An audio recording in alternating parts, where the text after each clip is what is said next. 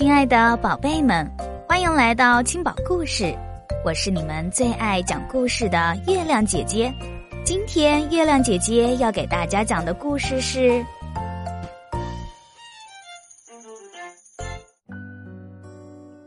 吃掉噩梦的怪兽》。怪兽一般只在晚上出现，有一只叫做梦墨的小怪兽也一样。它长得就像一只毛茸茸的小熊一样，但是却有着一双大耳朵，一条和大象一样的长鼻子，这是它最有用的工具。当别的怪兽们在野地里撒欢的时候，孟墨却不参与。它是个害羞的怪兽，不太爱跟别人说话，而且它还有更重要的事情要做。夜幕降临，孟墨就蹲在人们屋子外面，等到灯熄灭了，就变成一阵烟，从门缝、窗户缝里钻了进去。屋子里的小朋友已经睡着了，孟墨轻手轻脚的爬到了床头，他张开了大耳朵，贴着小朋友的脑门儿，大耳朵就像听诊器一样。能听到脑子里的动静。今天遇到的这个小男孩睡得一点也不安稳，眉头皱得紧紧的。在他的梦里，有一只巨大的怪兽张牙舞爪的朝他扑过来。梦墨的大耳朵听诊器都听到小男孩在梦里叫救命了。我这就来救你了。孟墨伸出了长长的鼻子，贴在小男孩的脑门上，用力一吸气，呼！小男孩的噩梦被长鼻子从脑子里吸出来了。噩梦就像一个灰色的大泡泡，悬浮在他头顶上，沉沉的，散发着令人不愉快的气息。孟墨张大了嘴巴，啊呜一口。就把噩梦吃了下去，咕咚一声吞进了肚子里。小男孩的噩梦没有了，他带着微笑进入了沉沉的梦乡。梦墨化成一缕青烟，从窗户缝隙里溜走了。他还要去下一户人家吃掉别人的噩梦呢。每天，梦默都默默的为大家吃掉了好多好多的噩梦。不过，他是个不爱跟人说话的害羞的怪兽，天一亮就藏起来了，所以人们一点也不知道。噩梦吃多了，梦默的心情也会被影响。噩梦里面都是别人的坏心情呢，坏心情吃多了。自己的心情也就变坏了，而且他开始消化不良，肚子里呼噜噜的响，还有点肚子疼。害羞的孟墨可不会和别人说，他怕一开口说话，说不准儿就会不小心吐出一个噩梦来，把坏心情传染给别人。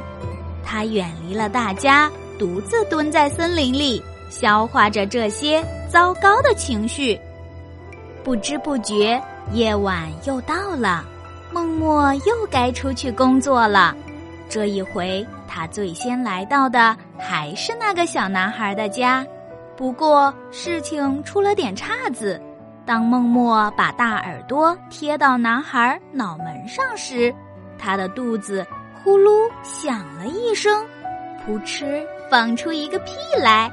这声音把小男孩给惊醒了，啊！怪兽！小男孩吓了一大跳，怪兽滚开，大坏蛋！他抓起枕头、玩具就往孟墨的头上砸，孟墨狼狈的连连后退，变成烟从窗缝里溜走了。这下孟墨的坏心情简直快要冲出头顶了。他躲到了丛林深处，默默消化着满肚子的噩梦，悄悄地抹起眼泪来。其他的怪兽正在附近捉迷藏呢。一只叫獠牙的小怪兽正准备躲起来，一头就钻进了灌木丛里，哎呦！他的獠牙戳到了正在哭鼻子的孟默。你怎么了？獠牙的嗓门可真大，怎么偷偷在这里哭？这一下，周围的怪兽们全都听见了，大家呼啦一下都围了上来。怎么了？有什么事情跟我们说？孟默终于忍不住了，他张大了嘴巴，哇哇大哭，把自己的遭遇通通的说了出来，一边哭还一边在地上打滚，满头都是泪水和汗水。说也奇怪，这么一通折腾，再站起来的时候，孟默觉得肚子里的噩梦好像都被消化掉了，心情也没有那么糟糕了。怪兽们也并没有被传染上坏心情，他们觉得这是很简单的事啊，去和人们说出真相不就好了吗？于是这一天晚上，怪兽们集体出动，纷纷钻进了每个人的梦里，跟人们诉说了梦默的遭遇。现在梦默正和大家一起在丛林里玩耍呢，他知道。等到天一亮，人们醒过来，就会重新认识自己。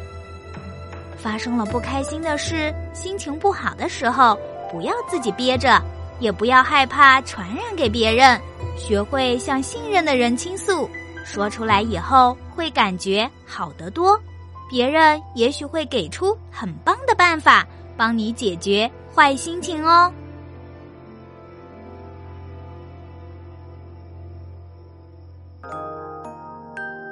好啦，今天的故事就讲完了。如果你喜欢月亮姐姐讲故事，可以在文章底下留言，写出你想说的话，或是想听的故事，也欢迎转发给更多的小朋友听到。对了，别忘了点赞哦，小朋友们，月亮姐姐和你每天相约一十八点，不见不散。